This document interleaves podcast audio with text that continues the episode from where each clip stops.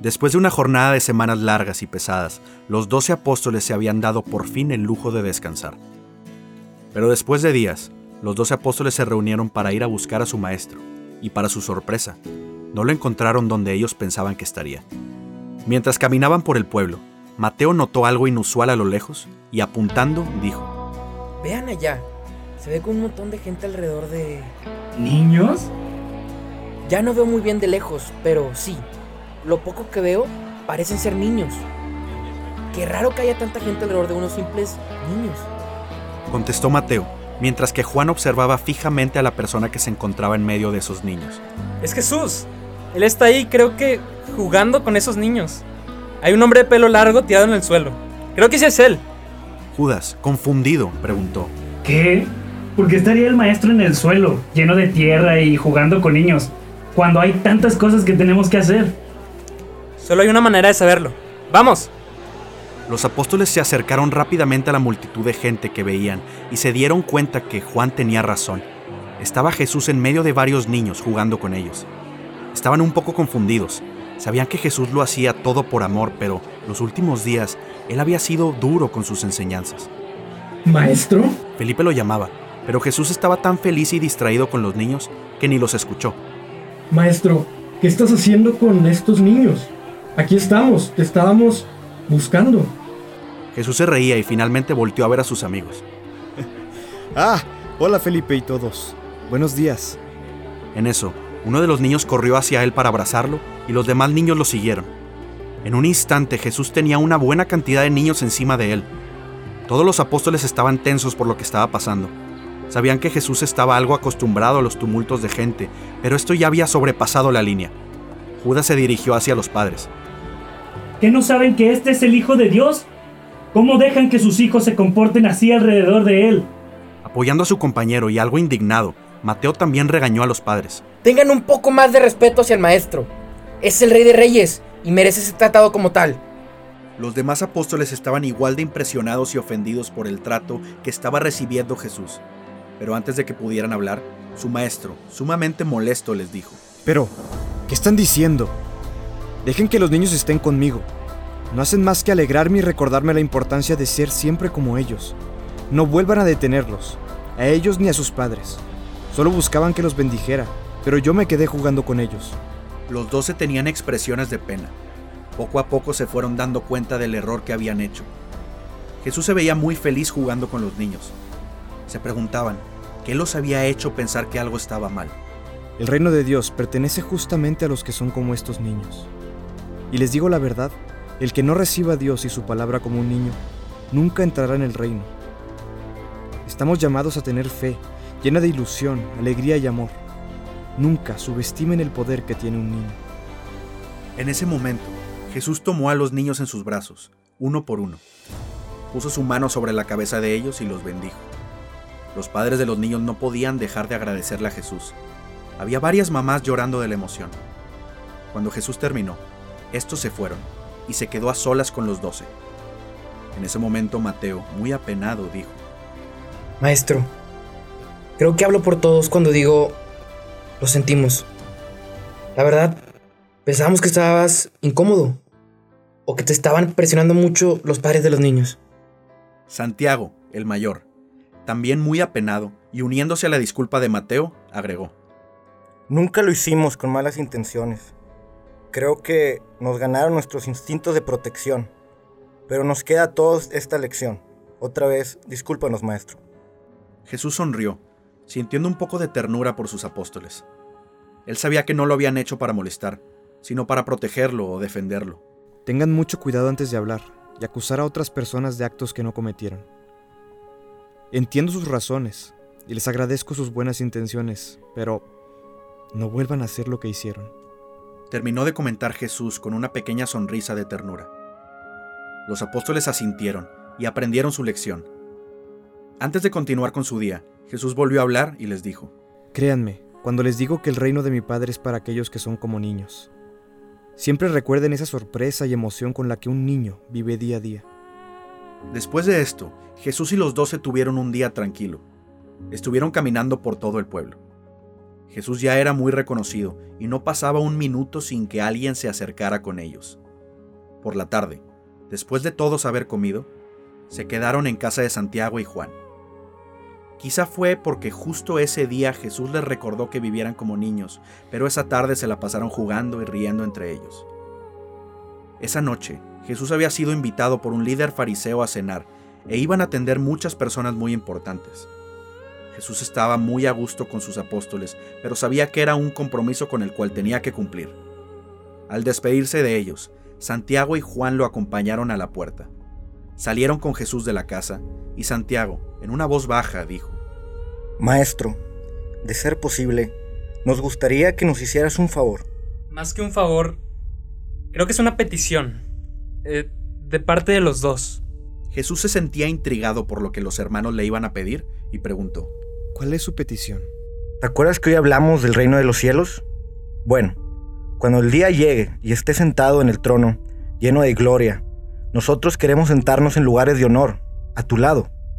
Maestro, queremos estar sentados uno a tu derecha y el otro a tu izquierda. Seguirte se ha convertido en el honor más grande y queremos seguirlo haciendo justo a tu lado en el reino. Jesús se entristeció por la petición de sus amigos. No tienen idea de lo que están pidiendo. Les recuerdo que mi Padre, Dios, es quien está al mando. ¿Ustedes creen que pueden pasar por el sufrimiento por el cual yo tengo que pasar? ¿Pueden ustedes pasar por el dolor y el sacrificio que voy a vivir? Sí, maestro. Claro que podemos. Si es por ti, no me cabe la menor duda. Ustedes sufrirán y pasarán dolor como yo, pero me temo decirles que yo no decido quién se sentará a mi derecha o a mi izquierda.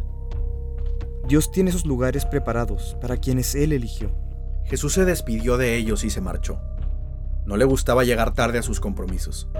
Santiago y Juan estaban un poco decepcionados por la respuesta de Jesús, pero sabían que Dios mandaba.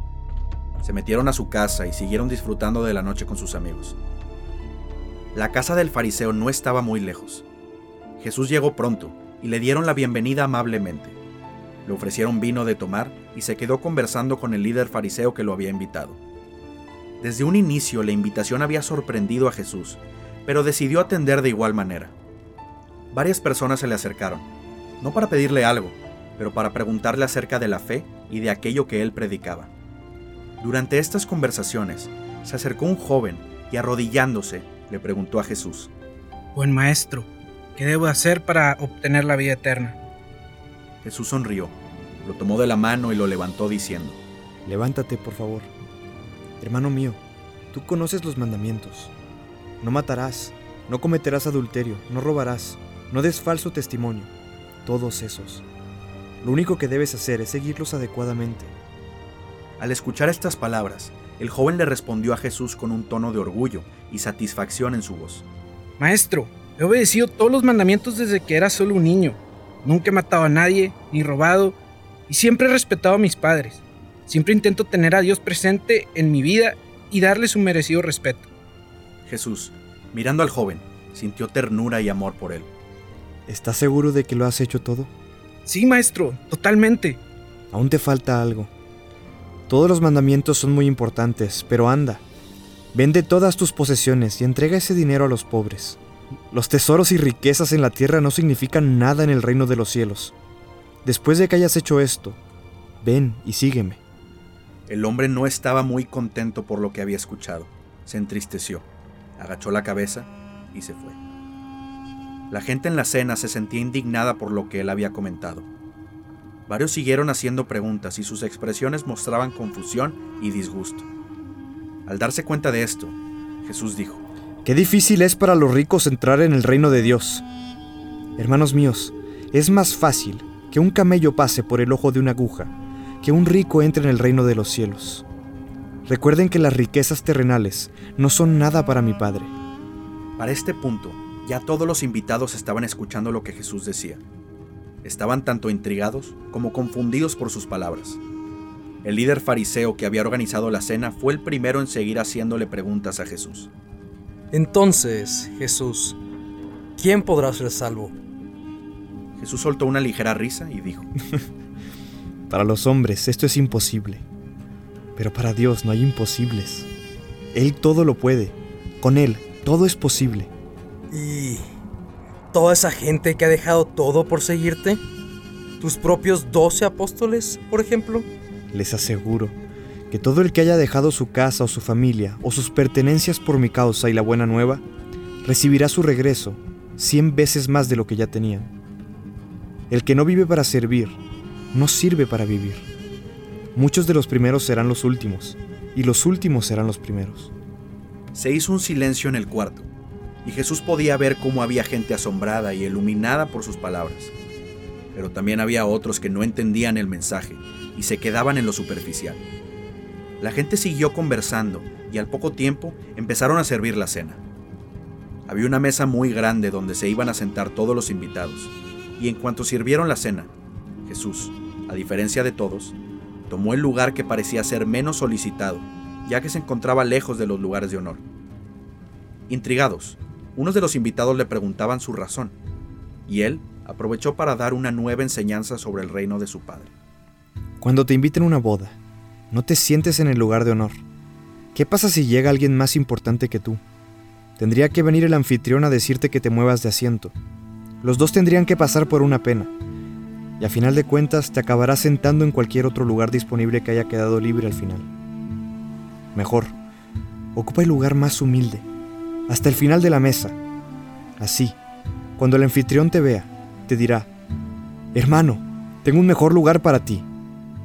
Entonces serás honrado delante de todos los demás invitados. Amigos, aquellos que se exaltan a sí mismos serán humillados, mientras los que se humillan a sí mismos serán exaltados.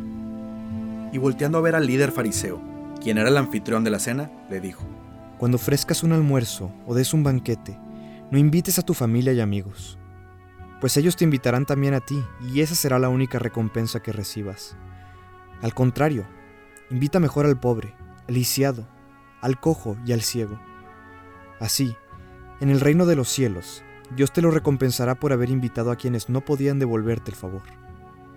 Todos los invitados de la cena quedaron atónitos por las palabras de Jesús. En una misma noche les había dejado ya dos grandes enseñanzas y apenas iban a cenar. Lo que más les sorprendía era la gracia y amabilidad con la cual Jesús se comunicaba, siendo tan sabio, siendo el hombre más humilde. Al terminar de cenar, Jesús se retiró. Había disfrutado mucho la noche, pero quería regresar con los suyos y pasar un buen rato con ellos también. Él sabía que seguirían en casa de Santiago y Juan, por lo que se dirigió hacia allá. Cuando Jesús ya estaba a pocas casas de la de Juan, empezó a escuchar gritos de una voz muy conocida. Al llegar a la casa y abrir la puerta, Jesús no podía creer lo que estaba viendo y escuchando. No es posible. ¿Cómo se atreven ustedes a pensar que deberían de estar sentados en el lugar de honor en el reino de los cielos? Judas, sabes que somos los que más lo merecemos. Juan y yo hemos seguido a Jesús a ciegas y nunca lo hemos cuestionado. Él sabe lo importante que es para nosotros. Sí, aparte somos dos hermanos. El número perfecto para ocupar los lugares de honor. Entre todos los gritos, los doce apóstoles no se habían dado cuenta de que Jesús había entrado a la casa y siguieron peleando. Juan, tú eres solo un niño. ¿Qué puedes saber o qué te da tan importante a ti? Y tú, Santiago, ¿quién te crees para decir que tú y tu hermanito son dignos de sentarse al lado del maestro en su reino? Yo estoy de acuerdo con Mateo. Aparte, ¿por qué lo hicieron? ¿Qué les hizo pensar que era una buena idea? ¿Que no les importamos nosotros, sus 10 amigos? Todos y cada uno de nosotros hemos dejado todo para seguir al maestro. Felipe, nosotros... ¡Suficiente! ¡Basta ya! No puedo creer lo que estoy escuchando. Vengo de estar con gente que duda totalmente de mí y de la palabra del Padre, y ni ellos se comportaron así. ¿Están escuchando lo que están diciendo? Maestro, perdón, no sabíamos que estabas aquí. Aunque yo no estuviera, ¿dónde están todas las enseñanzas que les he dado? Ustedes son mis doce apóstoles, los elegidos. Sé que han aprendido y madurado mucho durante este tiempo. Pongan todo eso en práctica. Los apóstoles seguían muy alterados y Jesús los sentó a todos para que lo escucharan. Miren, yo sé que lo que pidieron Santiago y Juan los pudo haber indignado, pero tanto ellos como ustedes deben de entender que el honor, la gloria y el poder no lo son todo. Es más, son nada. Ya saben qué es lo que realmente importa. Hay mucha gente allá afuera que piensa que así funciona el mundo. Pero ustedes saben mejor que nadie que no es así. Aquí, el que quiera ser líder debe ser sirviente, pues ni aún el Hijo de Dios vino para que le sirvan. Vino para servir a otros y para entregar su vida para salvar a muchos. Los apóstoles escuchaban atentamente las palabras que salían de la boca de su maestro. Todos se sentían muy avergonzados por lo que había sucedido. Les prometo que en casa de mi Padre hay suficiente espacio. Cuando yo haya ido y les haya preparado su lugar, especialmente para ustedes, volveré para llevarlos conmigo. Pero hasta ese momento, que quede muy claro que están aquí para servir con gracia y humildad. Todos caemos ante este tipo de tentaciones, pero no dudo que dentro de su corazón tienen lo necesario para servir al prójimo con humildad. Todos los apóstoles terminaron disculpándose con Jesús y entre ellos mismos. Era difícil entender la enseñanza de Jesús, pues era contrario a lo que siempre habían aprendido. Todos querían grandeza y honor, pero nunca se hubieran imaginado que la manera correcta de alcanzar esto era a través de la actitud opuesta, siendo servidores.